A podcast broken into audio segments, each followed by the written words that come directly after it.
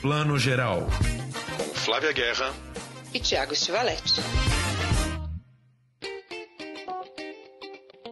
Bom dia, boa tarde, boa noite. Esse é o podcast Plano Geral, seu podcast de cinema. Estou aqui com Flávia Guerra mais uma vez para a gente falar tudo sobre o mundo do cinema. Tudo bom, Flávia? Tudo bom, Tiago? Como sempre, vamos abrir com as notícias da semana. Continuamos em pânico no mundo, Flávia? Continuamos, né? Estamos aí ainda sem muitas previsões de quando o cinema e, na verdade, o mundo inteiro vai voltar a funcionar normalmente. É, essa semana tivemos duas grandes notícias de cancelamento no mundo do cinema, não é isso? É isso aí. Aliás, catástrofe são essas notícias, porque realmente Cane tá aí, né? Eu brinco sempre que o gato subiu no telhado, tá pendurado e caiu mesmo, no caso da Semana da Crítica e da quinzena dos realizadores, né? Os organizadores já disseram que não vão organizar, não vai existir esse ano né, essa agenda dos dois eventos principais, né, paralelos à, seleção oficial de Cannes. Tem a mostra ACID também, que também não vai ser realizada. Então, é, notícias mais ou menos, mais ou menos bem ruins. Né? E quanto à, à, competição principal, quer dizer, os organizadores não queriam dar muito braço a, ter, a, torcer, estavam com aquela data de final de junho, começo de julho. Agora, por conta das medidas de, de, de saúde ali do governo francês, não vai mais poder ser realizado em julho. Ainda não falam em cancelamento total, mas já falam em algumas medidas que, que realmente já soam muito como o gato subiu no telhado. Né? A principal delas é a história de, em vez de ter um festival presencial esse ano, os organizadores darem um selinho aí, né, um selo Cannes 2020 para alguns filmes. Não é a mesma coisa, mas seria uma forma do festival resistir simbolicamente. Né? É muito difícil, né? Tem muita gente me perguntando sobre isso. E muita gente brinca, né? Normal, ai, que a gente faz sem o desfile de celebridades, sem o evento de Cannes. Mas isso que você está dizendo é o mais importante quando a gente fala de um festival. É o mercado que está por trás, não só o mercado presencial de gente que compra filmes no mundo inteiro se encontrando, vendo os filmes, né? Tem sessões só para o mercado, como esse mercado que as pessoas prestam atenção, o filme ganha esse selinho, ganhou lá as palmas de melhor filme da Sertan Regar, melhor roteiro, né? Ganhou, ganhou essas garantias de que é uma triagem muito boa para compradores e exibidores, distribuidores do mundo inteiro. Se não tem isso, realmente, né? É esse trabalho que a equipe de um grande festival como o Cannes faz não vai ser feito, né? Então o circuito todo fica comprometido, né? Isso. Agora, muito além aí do nosso querido cinema de arte, dos festivais internacionais, a gente teve outra bomba hoje, talvez maior até para Hollywood, que foi o cancelamento esse ano da, da Comic Con, da, da, principal Comic Con, né? A Comic Con dos Estados Unidos de San Diego, que é aí uma plataforma imensa que foi se consolidando nos últimos 10, 15 anos como o grande lugar para Hollywood lançar principalmente os seus blockbusters, né? E esse ano Hollywood não vai ter essa plataforma. E isso deve estar sendo um baque para os estúdios assim bem forte, né? Ah, um baque imenso. As notícias dos sites mais de cultura pop, cinema pop, tá todo mundo em luto praticamente, porque novamente é a mesma questão de Cannes, só que como você disse, os filmes de Hollywood, os filmes de herói que a gente estava esperando, né? Todo mundo tá esperando aqui que não tinha já mais San Diego, já fez essa campanha o ano passado, mas Mulher Maravilha, Viúva Negra, outros filmes, esses já fizeram sua campanha no ano passado mais outros que viriam para fazer campanha na Comic Con, já criar todo esse buzz para lançar o ano, o ano que vem, ou talvez no fim desse ano. Tudo isso, toda essa cadeia fica comprometida, né? De mídia, jornalistas que adiantam as entrevistas, enfim.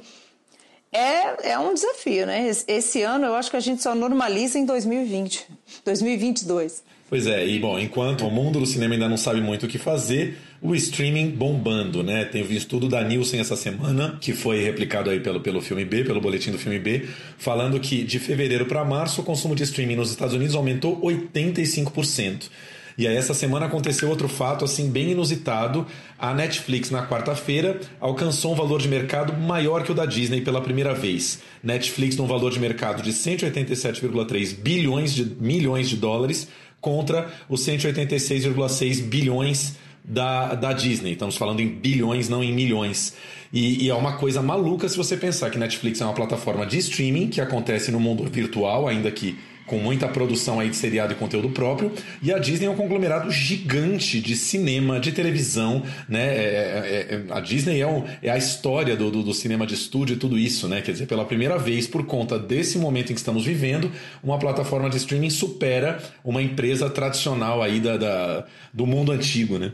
Nossa, Nossa né? né? É, tudo que, tudo temos, que temos a dizer. A dizer. A Disney, deve, deve estar tá discutindo muito o que fazer para essa retomada, né? Deve estar tá maluca, deve estar tá Deve estar tá maluca. Porque, e todo mundo que é de cinema, circuito de cinema, salas, festivais, porque gente, não é só né, se livrar da crise, da grande crise de saúde, né, que é a mais importante, óbvio, mas é os hábitos serem retomados, né? Eu, essa semana saiu esse estudo, né, essa previsão, diria assim, da OMS, de que talvez a gente vai ficar meio num rodízio aí de, de isolamentos até 2022. Como é que a gente vai lidar com né, aglomerações, inclusive shows, enfim, e afins. Então, é um caso a se pensar. Ao mesmo tempo, Tiago, só queria fazer uma parte aqui. O streaming daqui a pouco vai começar a sofrer com o quê? Com as séries que não estão sendo filmadas. Sex Education, por exemplo, estava para começar a filmar a nova temporada e parou. Né? As próprias séries para TV, por exemplo, Walking Dead também parou. Então, isso também prejudica, prejudica o streaming num sentido de médio para longo prazo. Por quê? Porque vai atrapalhar. A Casa de Papel, por exemplo, a terceira temporada, quando é que sai agora? Né, também vai ser prejudicado. É, essa questão da produção parada é uma questão que nós vamos enfrentar com a produção de tudo, inclusive de cinema. A gente está aqui preocupado, por exemplo, com festivais e eventos que não acontecendo esse ano e como eles acontecerão ano que vem, com a produção que vai voltar a reengatinhar aí, né? Como é que os filmes vão voltar a ser produzidos e em que ritmo para irem para suas janelas, assim. Tá, é, ainda estamos num ponto de interrogação assim é, inédito na humanidade, né? Não sabemos como, como esse mercado vai voltar ao seu passo, em que ritmo e como que as coisas vão ser produzidas e voltar. Muito louco. O pessoal não queria roteiros rocambolescos com grandes viradas imprevisíveis. Pois é, então. exato. Uma das notícias bacanas aí foi a Netflix falar, né, anunciar aqui no Brasil que vai injetar 5 milhões de reais para ajudar os trabalhadores do audiovisual, né? Um fundo que vai ser gerido aí pelo ICAB, Instituto de Conteúdos Audiovisuais Brasileiros. É, é muito louco, é como se fosse igual essa ajuda que o governo está dando para os trabalhadores autônomos de 600 reais mas a Netflix está dando uma ajuda até mais legal aí, que é de R$ 1.045, o equivalente a um salário mínimo para profissionais da indústria do cinema, aí, é, cenógrafos, fotógrafos, né, assistentes de direção, ajudantes de set, enfim, pessoas que trabalham nesse, nesse, nesse mercado mesmo. Acho que é uma ajuda super bem-vinda, é parte de uma ajuda que a Netflix está dando é, no exterior também, nos Estados Unidos é, é uma ajuda bem mais voltosa aí de 100 milhões de dólares e que eu acho que para a imagem da empresa é uma coisa sensacional nesse momento, né? É, eu também acho. Acho que, acho que o valor diante do, do custo Brasil né, é, é pouco, mas obviamente que é uma ajuda, como você falou, é um auxílio e, e, e só esse ato e a preocupação com o setor já é importantíssimo, né? Porque se mais empresas olhassem para o setor, inclusive as empresas que têm relacionamento com o setor de cultura, de entretenimento, a gente já segurava bem mais essa crise. Né? Exatamente. Então vamos ver aí também se o governo acelera um pouco aí. Então não, não, estamos vendo essa possibilidade no horizonte, mas né, esperando aí que o governo, o novo secretário do audiovisual, tudo isso é, esbocem alguma coisa, né? Digam alguma coisa sobre o que pretendem para o futuro, porque assim, no, no, escuro não podemos ficar. Temos aí um novo secretário do audiovisual é, assumindo aí na, na, gestão de Regina Duarte, mas ainda não temos nenhuma iniciativa esboçada de como esse mercado pode ou deve reagir nos próximos, nos próximos meses, né? E isso é muito importante que aconteça. Claro, vários países do mundo estão né, disponibilizando fundos de emergência para incentivar a produção cultural, né? Como aqui mesmo em São Paulo teve por, por iniciativa da prefeitura, o Cinema na Varanda, né? O cinema na, o cinema na varanda, arte na varanda, na verdade, a gente tem que pensar em questões de produção, tanto porque gera emprego, movimenta a economia, quando a economia voltar. De novo, né? Não vamos nos estender, mas o que, que nós estamos fazendo nessa quarentena? Consumindo o produto cultural. Então a gente tinha que aprender a valorizar nesse momento e não dizer que não é importante. Exatamente. Bom, é, esse foi um, um, passeio rápido aí pelas notícias da semana. Voltaremos a isso nas próximas edições, porque não se fala em outra coisa, não tem como não falar nesse momento louco de coronavírus, de tudo parado. E, enfim, a gente já tinha comentado que, é, já que está todo mundo em casa, na quarentena, a gente também queria dar um pouco aqui as nossas dicas de streaming, que a gente adora falar são milhões de, de opções para se ver, né? Nem tem como falar em, em, em, tudo de bacana que tem nas plataformas, mas a gente queria começar pensando um filme ultra lançamento da Netflix que acabou de sair neste último fim de semana, que é o Sérgio, né? A cinebiografia aí do Sérgio Vieira de Mello, diplomata brasileiro aí destacado na ONU, vivido pelo nosso querido Wagner Moura, lançamento da Netflix desse fim de semana. E a Flávia, enfim, acompanhou o nascimento desse filme, não foi isso? Foi isso, em janeiro, em Sundance, no Festival de Sundance, nos Estados Unidos, que é o festival de cinema independente mais importante do mundo, né? Foi minha primeira vez em Sundance. Eu acho que é um dos festivais mais interessantes que eu já cobri, no sentido da agenda que ele tem inclusiva, da, da programação absolutamente corajosa, moderna.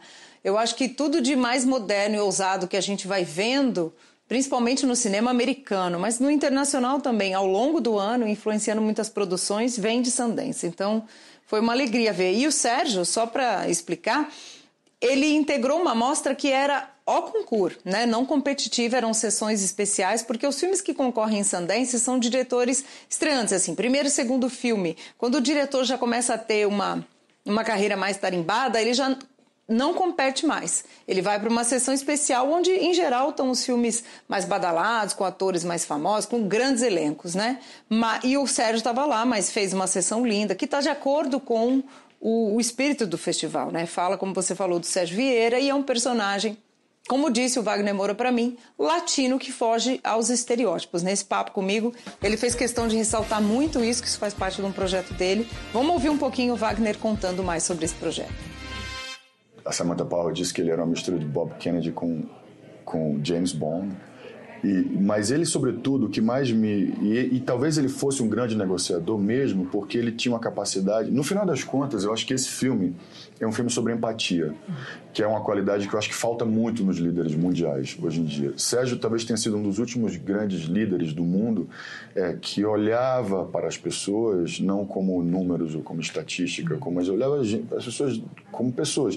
E ele, e ele tinha essa capacidade de fazer isso desde de quando ele encontrava com George Bush até com quando ele falava com alguém que trabalhava é, ali no, na, na, limpeza da, da, da, da, do escritório dele.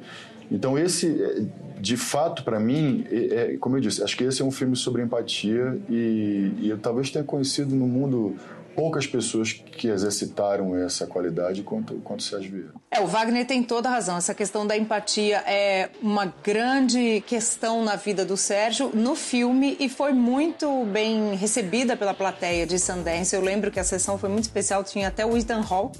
Aliás, um dos caras mais interessados lá era a júri, estava em tudo quanto é sessão, até as que ele não precisava assistir. E aí, enfim, o filme, o filme tem tudo isso e ressalta muito essa, esse talento que eu acho que ele tinha, que eu brinco sempre que é o melhor do brasileiro. O brasileiro, no seu lado positivo, tem essa capacidade né, de empatia e negociação, não acha, Tiago? É, eu, acho, acho engraçado que agora o Wagner Moura virou um pouco, nos últimos anos, o nosso ator da Netflix, né? A gente viu ele no, no na Arcos, né, como Pablo Escobar, e agora ele volta numa grande produção da Netflix, num personagem que na verdade até tem muito mais nuance, né, que o Pablo Escobar. O Pablo era o vilãozão ali, né, o cara durão na série toda.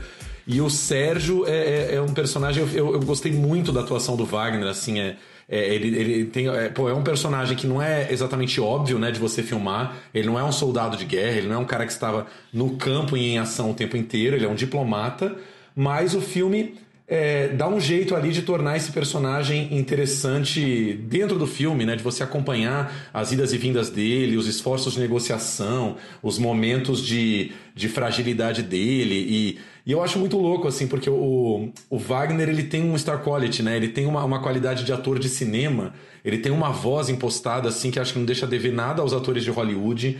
Ele, ele, ele não é exatamente bonito, mas ele é um cara que, que impõe a sua presença é, sabe ser emocional no momento que precisa. E, assim, vendo o filme, né? Imagino que a experiência da, de ver aqui na, em casa, no streaming, foi outra. Mas é um filme que tem lá seus defeitos, né? Pesa um pouco a mão ali na relação dele com a, com a Carolina. Mas que eu acho que o Wagner segura muito, assim. O Wagner, ele, ele, ele, ele vai para cima, ele, ele vai como é que fala? Superando os, os, os, problemas que o roteiro pode, pode ter. Ele, ele, ele, ele, ele amarra o filme como um todo de uma maneira genial, assim. Isso aí. E eu acho importante isso que você diz, né, nos tons do filme, no que ele pesa e no que ele não pesa. O filme tem uma escolha muito clara, declarada mesmo pelo Wagner e pelo Greg Barker, que é o diretor. Aliás, o Greg já dirigiu o documentário sobre o Sérgio Vieira de Mello, que também se chama Sérgio.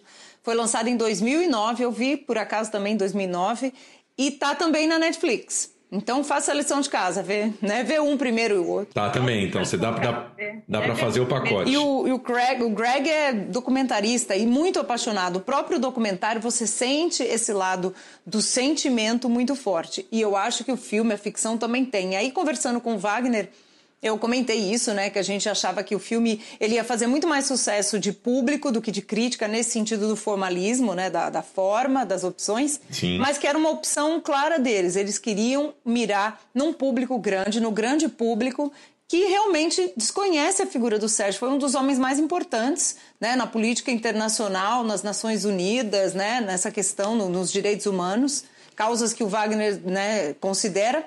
E a gente não era um grande líder. E olha, quando a gente mais precisa de um grande líder, como agora no Brasil.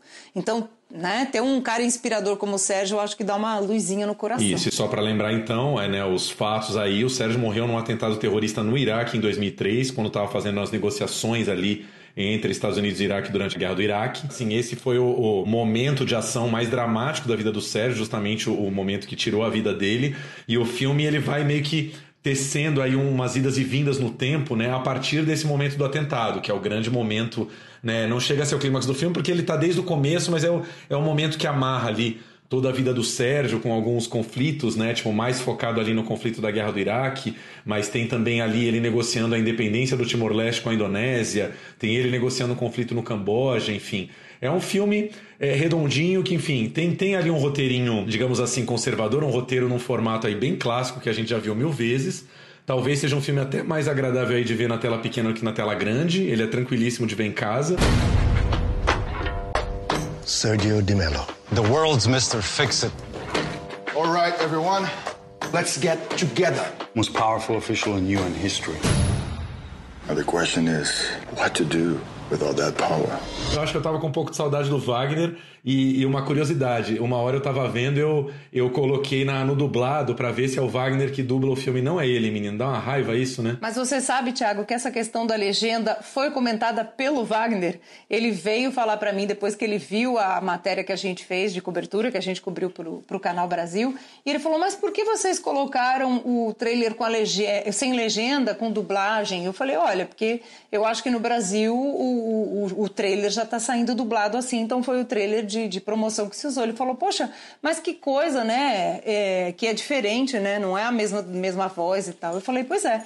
E você vê que a, o próprio elenco percebeu isso, Thiago. Não dá muito para entender, né? Ou seja, isso significa que a Netflix nem chamou ele para cobrir a voz, enfim, também não sei se precisava, é, enfim, tipo, cobrir a voz dele é, em português, né, nas falas em inglês. Acho que seria só fazer esse último trabalho. Acho que ele adoraria ter feito também, imagino. É, eu acho que sim. E, e também para uma veracidade, né? Acho que tem isso. Mas a gente pode fazer um outro podcast inteiro sobre essa questão da dublagem e a questão da voz original, né? Fica como pauta, muito bem. Bom, então continuando nossas dicas de streaming, a gente pediu para dois grandes amigos nossos, pessoas que trabalham com cinema, que também são apaixonados por cinema, gravarem uh, as suas dicas, dando alguma dica pra gente de algum filme bacana aí pra ver é, em casa.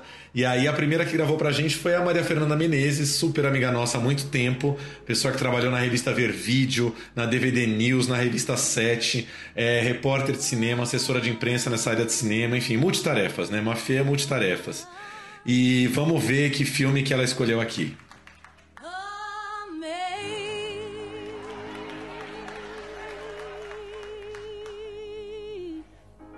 Como eu sei que aqui todo mundo gosta de um bom documentário, eu quero indicar um para elevar o espírito de quem assistir. É o Amazing Grace, do Sidney Pollack, que passou aqui na Mostra de Cinema em São Paulo e tá para alugar na Sky e no Now por R$14,90 ou para comprar no Google Play e no YouTube por R$19,90. O curioso desse documentário é que o Sidney Pollack gravou 20 horas com a Rita Franklin, nada mais nada menos, cantando músicas da infância dela e da adolescência, spirituals, nesse álbum que foi lançado em 1972 com a banda e o coral da igreja, todo mundo gravando ao vivo nessa igreja que ela frequentava. Mas o Sidney Pollack não usou a claquete para sincronizar o som e a imagem, e eles tiveram que fazer isso na raça. Só que com mais de 20 horas de material e sincronizar é muito difícil sem a claquete, eles sincronizaram só 150 minutos de material. A Rita se encheu, a Warner também. Eles lançaram só o disco e engavetaram o projeto do documentário até 2007. quando o Pollack, que já estava morrendo de câncer, passou todo o material para o produtor Alan Elliott. Então hoje, graças a Deus, a gente consegue ver essa maravilha da música mundial, que é a Rita Franklin cantando na sua igreja de infância, com nada menos também do que o Mick Jagger e o Charlie Watts na plateia do segundo dia. Vale muito a pena e eu espero que vocês gostem.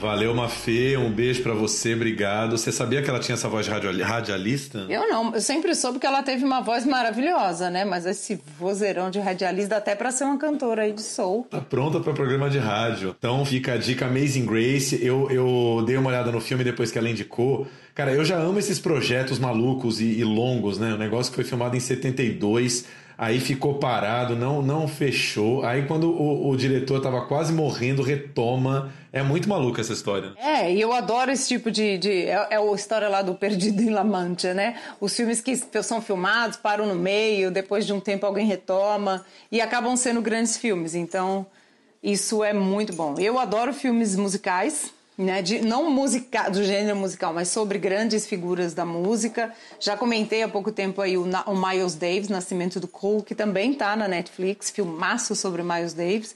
E tem toda uma, uma lista bacana do Festival Inédit, que é o festival de documentários de música, que tá na Netflix, tem vários títulos lá e tem vários títulos lá na plataforma do SP Cine Play também. Então, ó, para quem curte documentário e música, o prato tá cheio aí. Só uma correção, Aretha Franklin, o Amazing Grace não tá na Netflix, é aquele filme que tem que pagar avulso, tem que tirar do bolso mesmo, não tem jeito. Então, você compra na Apple, ou aluga na Apple ou no Now por R$14,90. E ontem eu tava dando uma olhada, Cara, eu já tinha tomado um vinhozinho quando eu comecei a ver o filme, assim. É impressionante, assim. É, eu já adoro. Não sei se você já teve essa, essa experiência de estar tá em Nova York e, e, ver essas, essas missas, né, com canto gospel, né, corais gospel no Harlem, no Bronx, que eu já acho fantástico, né?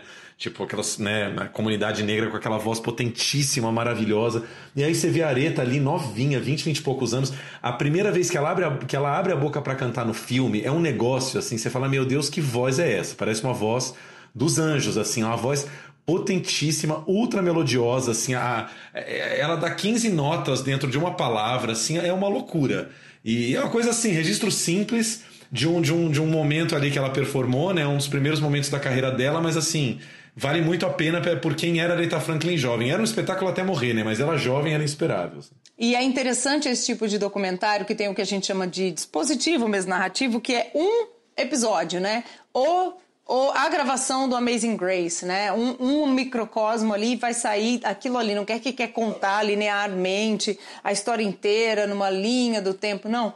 E aí você tem tudo concentrado a essência daquele artista. Então é uma delícia ver filmes assim, um privilégio, né? Quer dizer, não, não, é, não, é, uma, não é uma biografia da Aretha Franklin, né? É um registro de, um, de, um, de uma situação única ali. É né? isso aí. E às vezes conta muito mais, né, da, do, do caráter desse artista e da música, da obra do que se ficasse naquela linha do tempo muito didática, né? O Miles Davis é mais biografia, eu não vi ainda. O Miles Davis é, é mais biografia. O que eu acho muito interessante como dispositivo de narrativa é que eles usam um ator fazendo aquela voz rouca do Miles Davis, que a gente descobre, quem não sabe, descobre por que, que ele tinha aquela voz, narrando como se fosse ele, e essas impressões são tiradas da autobiografia dele. Então isso é muito interessante. É como se ele comentasse o próprio filme num dispositivo aí de narração bem, bem engenhoso. Gostei. Legal, bacana.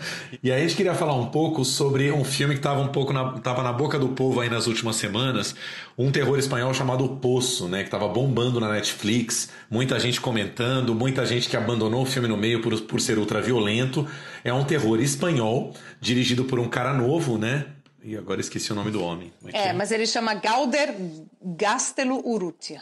É basco, com certeza. É, o Poço teve uma, uma trajetória interessante, porque ele é um filme que ele começou no Festival de Toronto do ano passado, e ele ganhou um prêmio do público, não o prêmio principal, mas era um prêmio da sessão Midnight Madness lá, que é a sessão de, provavelmente para filmes de terror, filmes fantásticos tal.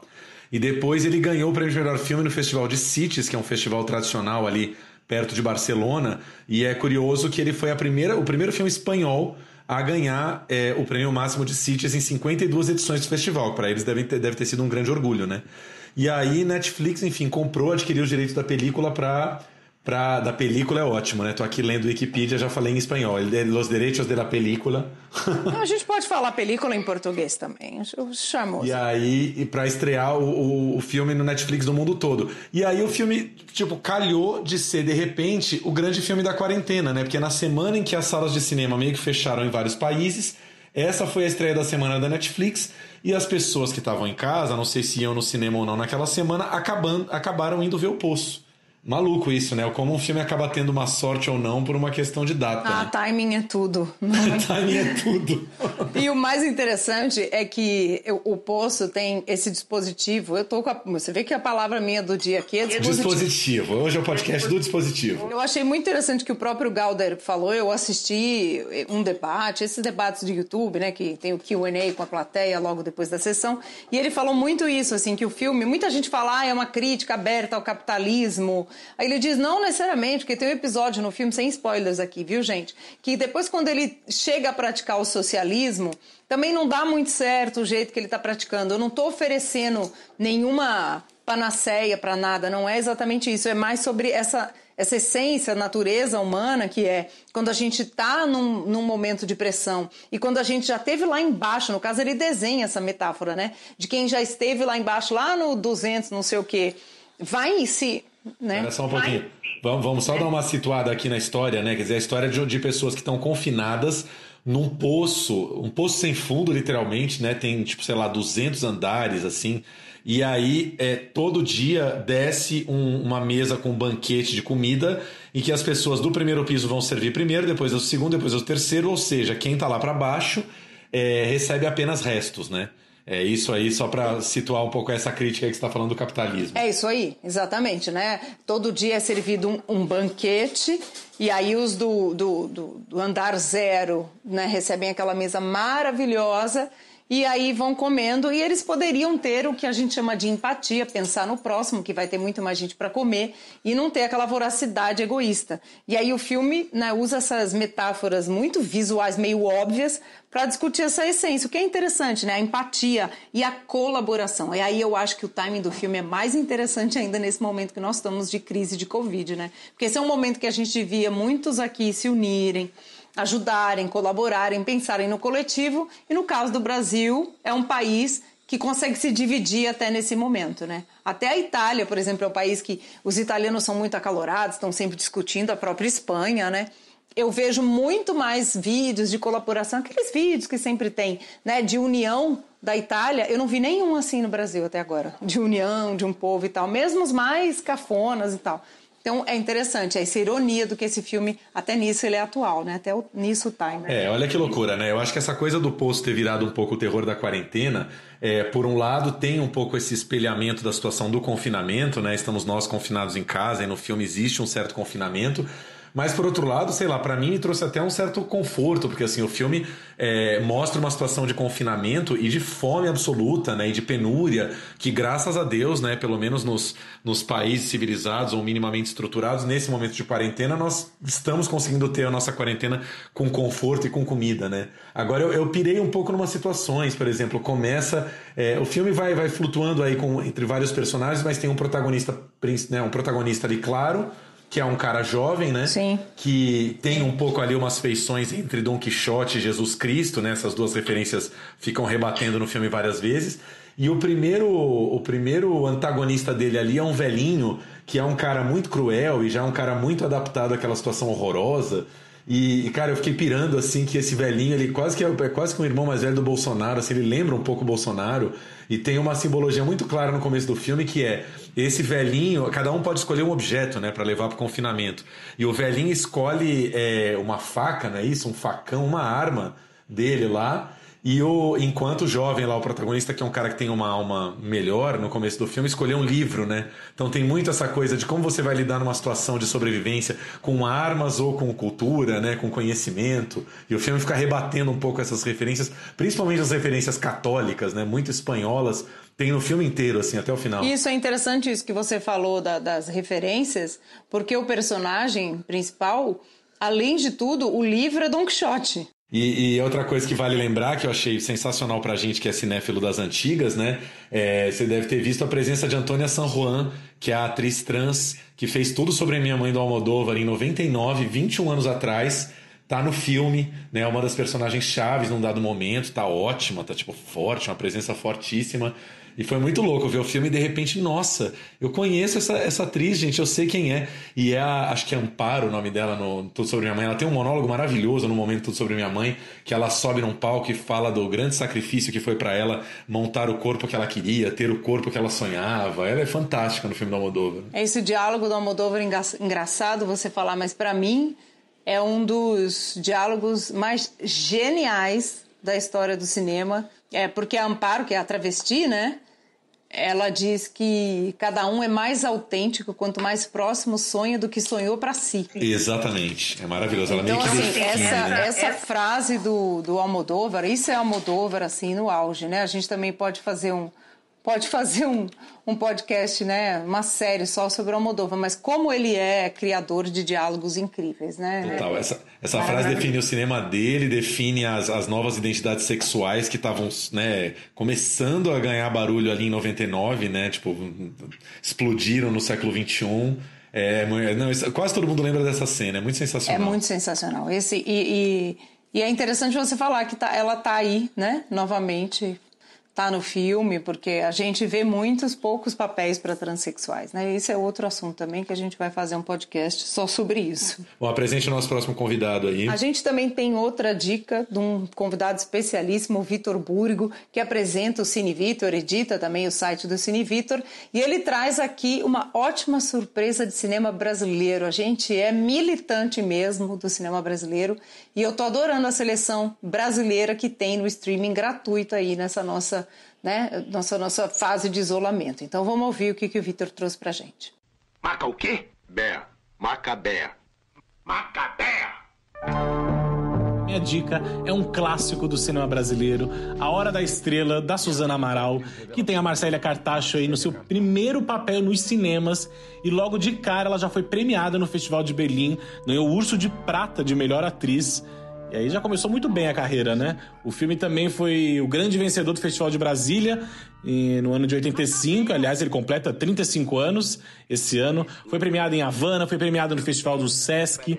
Eu acho lindo, acho que é um filme também que marcou a vida de muita gente que assistiu no colégio, é uma adaptação aí da obra da, da Clarice Lispector, tem a Marcélia Cartacho, tem o Zé Dumont, tem a Fernanda Montenegro, a Tamara Taxman, e eu acho que a Suzana filma tão bem a Marcélia, com tanta sensibilidade, e mostrar essa personagem, a Macabea, chegando na cidade grande, meio perdida, ingênua, mas também deslumbrada com isso tudo, e sendo passada para trás. E essa ingenuidade da personagem, eu acho que é o que comove também muito no filme.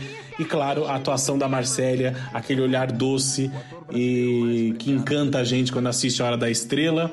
Marcélia também em breve a gente vai poder vê-la aí nos cinemas, nas telonas, com Pacarrete também numa atuação brilhante e emocionante. Mas por enquanto, a Hora da Estrela que está disponível aí na plataforma SP Cine Play de graça. Aproveite também, tem muitos outros filmes brasileiros lá, muitos clássicos. E a Hora da Estrela, da Suzana Amaral, é a minha dica nessa quarentena e a gente tem muito filme para ver ainda. Beijo para vocês.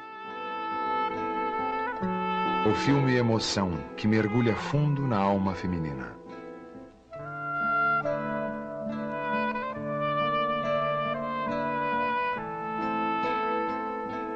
Vai embora, vai.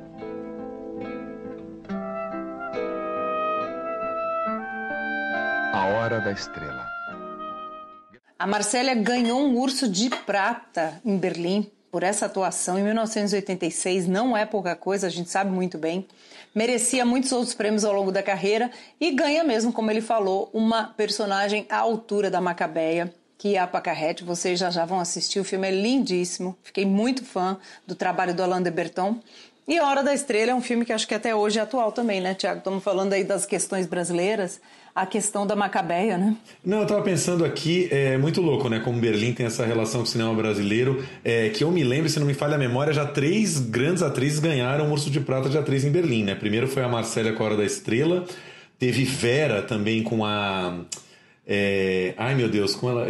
Ana Beatriz Nogueira ganhou um Urso de Prata em Berlim por Vera e mais recentemente Fernandona em Central do Brasil, né? Eu vi a Hora da Estrela há muito tempo, muito tempo atrás, mas eu lembro que é, é, é assombrosa a atuação dela, assim, ela, ela, ela, é de uma ingenuidade, né? De uma inocência, a Macabeia da Marcela Cartacho, assim, que é um negócio impressionante, assim, é uma coisa, ela realmente é, é, é uma presença que, que assim, é, é, choca. Logo na, na, na estreia dela, ela ter essa maturidade para desenvolver é, um personagem desse jeito. E é louco que, assim, um filme. Um, um, acho que a primeira grande adaptação de Clarice Lispector no cinema, né? Esse ano a gente tem, se eu não me engano, é centenário de nascimento da Clarice. E tem alguns filmes aí sendo preparados, né? Tem o, o filme do Luiz Fernando Carvalho, A Paixão Segundo GH, estrelado pela Maria Fernanda Cândido.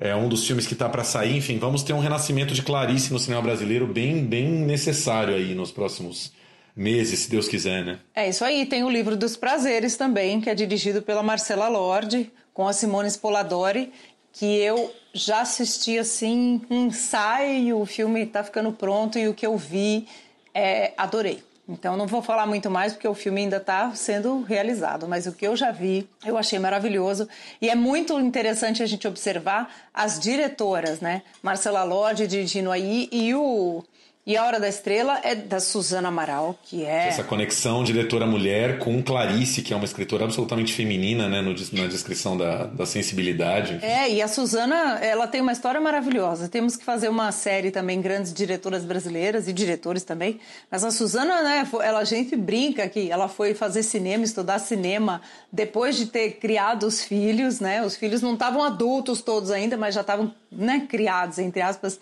ela é super mãe, foi estudar, imagina, despontou, é uma grande diretora até hoje, está com um projeto aí novo. Ativíssima, tem, né? Ativíssima e altivíssima. Eu sempre brinco com a Suzana, tenho medo da Suzana, porque ela é brava. Ela é brava, mas ela é um coração imenso. Não, tem uma história da Suzana que eu adoro. Eu vou contar aqui porque ela contou em público isso no, no, nos filmes da minha vida da mostra, lá na palestra dela. Falando que ela era tão sempre foi tão cinéfila, tão cinéfila a vida toda, que mesmo quando ela estava com os filhos pequenos, eu não lembro se ela teve um ou dois filhos, ela tinha os filhinhos pequenos, ela falava, mas eu precisava tanto ir no cinema que eu amarrava eles na cadeirinha ali em casa, ia no cinema, depois voltava. Ela contou isso assim numa boa. tipo... Maravilhosa. É uma figura, é, é uma figura mítica, a Suzana é incrível.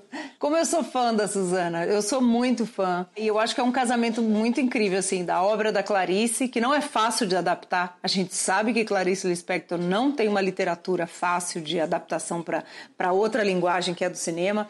Há o talento da Marcélia e a genialidade da Suzana, assim, que filme, né, que projeto iluminado.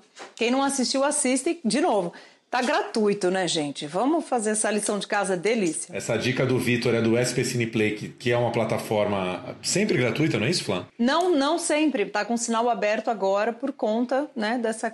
Mas tem sempre um valor muito acessível muito acessível. Então, ao mesmo, ao mesmo agora para o Petra Belas Artes, né, o Belas Artes à la carte, que é uma plataforma só de filmes cult, só de filmes de autor, que também está aberta aí. É, eles iam deixar só até o dia 15, prorrogaram até o dia 29, a quarentena vai até 10 de maio, quem sabe eles não prorrogam até mais.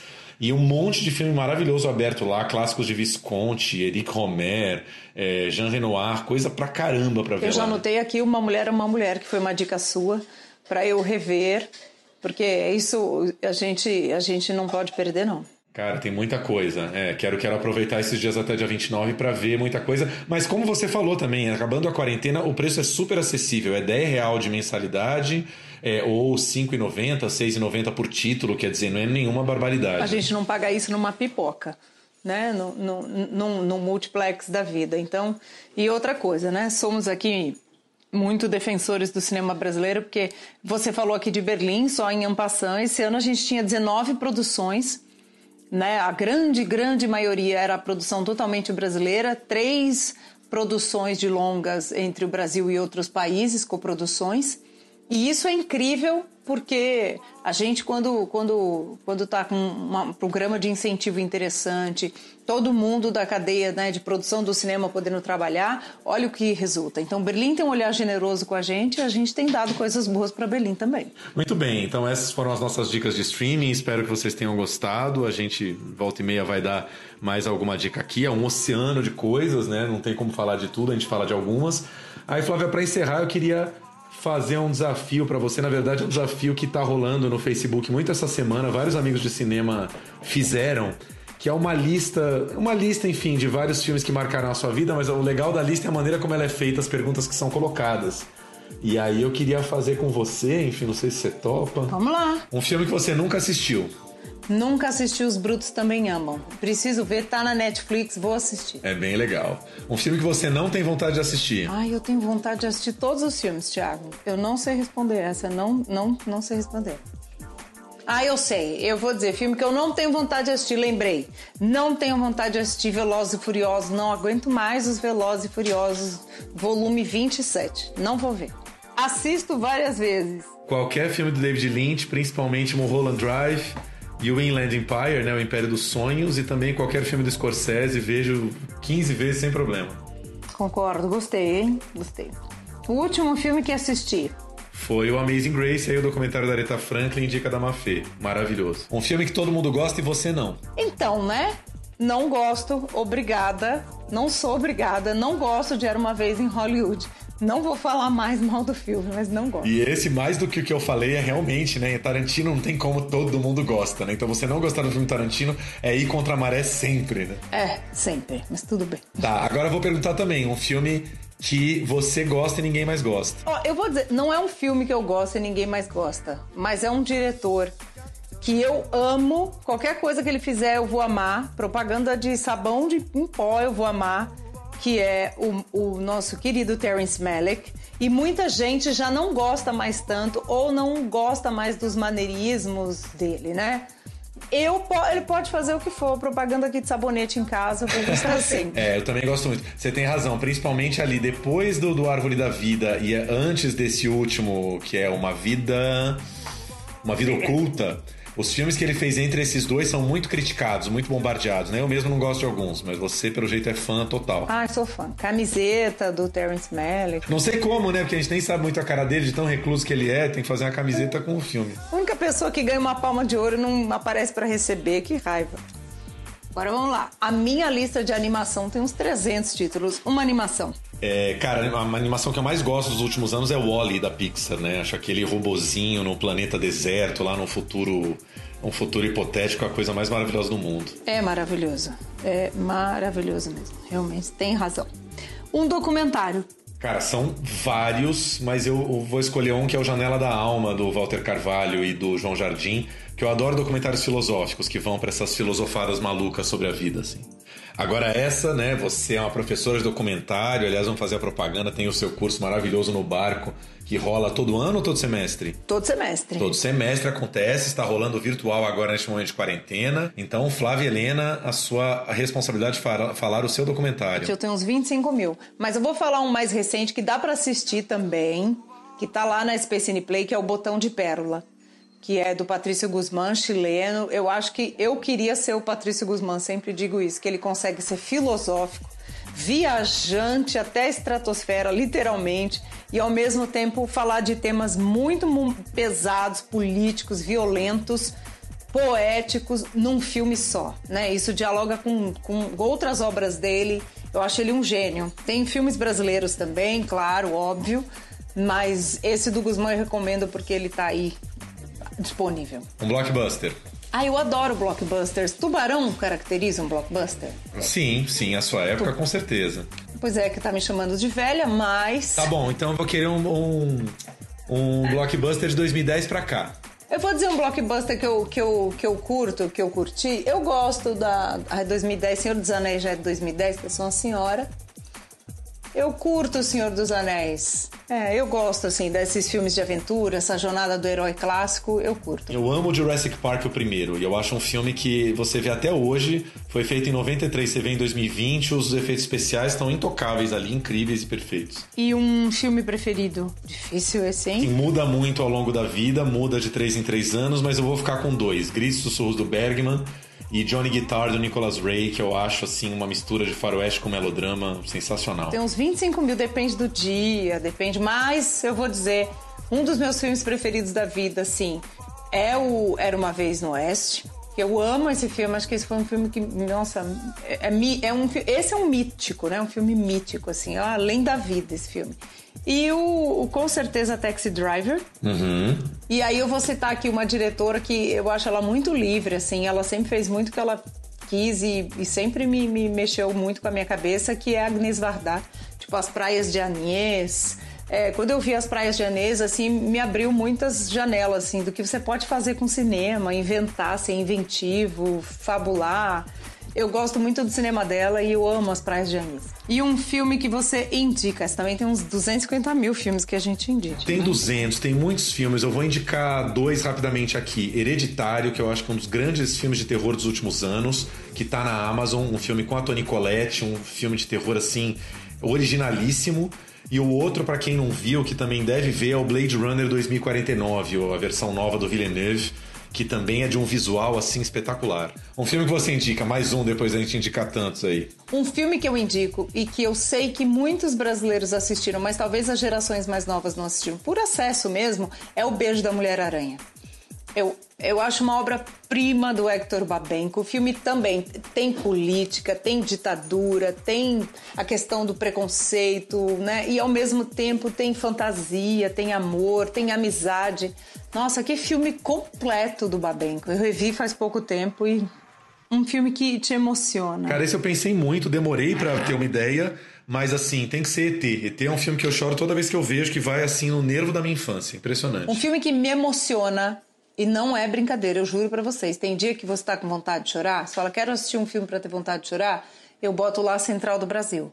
Não tem uma vez que eu não assisto Central do Brasil e não choro no final. É um dos filmes da minha vida também. Acho esse filme irretocável, acho que é, tá na lista dos cinco filmes mais perfeitos feitos no Brasil, assim. É isso aí. Também é, da história de cinema, eu acho um filmaço. Melhor sessão da tarde. Ah, curtindo a vida doidado, né? Cara, tem vários filmes de infância, né? Sessão da tarde, mas eu vou ficar com um, inclusive, que é uma homenagem à minha maravilhosa irmã, Aline, que é o filme da vida dela, que é Dirty Dancing, que é um filme que diverte qualquer tarde, assim. Quero assistir. Ó, também fiquei muito na dúvida, vou falar rapidamente três. Um que é para marcar a, a, saída da quarentena, se Deus quiser. O Tenet, que é o novo filme do Christopher Nolan, que tá marcado para ser aí uma das primeiras estreias quando as salas voltarem, se Deus quiser, em julho. Aí tem também o novo Batman, que tá, né, um burburinho atrás de burburinho na internet e que eu tô louco pra ver o Pattinson como Batman. E, obviamente, o próximo filme do Bong Joon-ho, né? Quem não quer ver o filme que ele vai fazer depois de Parasita, né? Eu quero assistir Um Lugar Silencioso 2, tô bem simplória. Maravilhoso também, tô, tô esperando, acho que deve ser bem legal. E o filme é. da sua infância? Aí Labirinto com David Bowie. Quando eu vi Labirinto, eu entendi que eu gostava de príncipes esquisitos. Eu vou ficar com Cocum. Cocum foi um filme que eu fui ver com meu pai no cinema e quando saiu aquela criatura é, fluorescente da piscina, assim, eu pirei o cabeção, assim. Eu entendi, ali eu entendi o que era fantasia no cinema e acho que nunca mais desgrudei. Assim. Então, gente, foi isso, nosso podcast aqui do Plano Geral. Eu e Tiago, num pupurri, uma salada geral muito boa cinematográfica. A gente ainda vai ter muitas outras, porque a gente ama cinema e ama falar de cinema, né, Tiago? É isso, espero que tenham gostado. Beijo, gente. Beijo.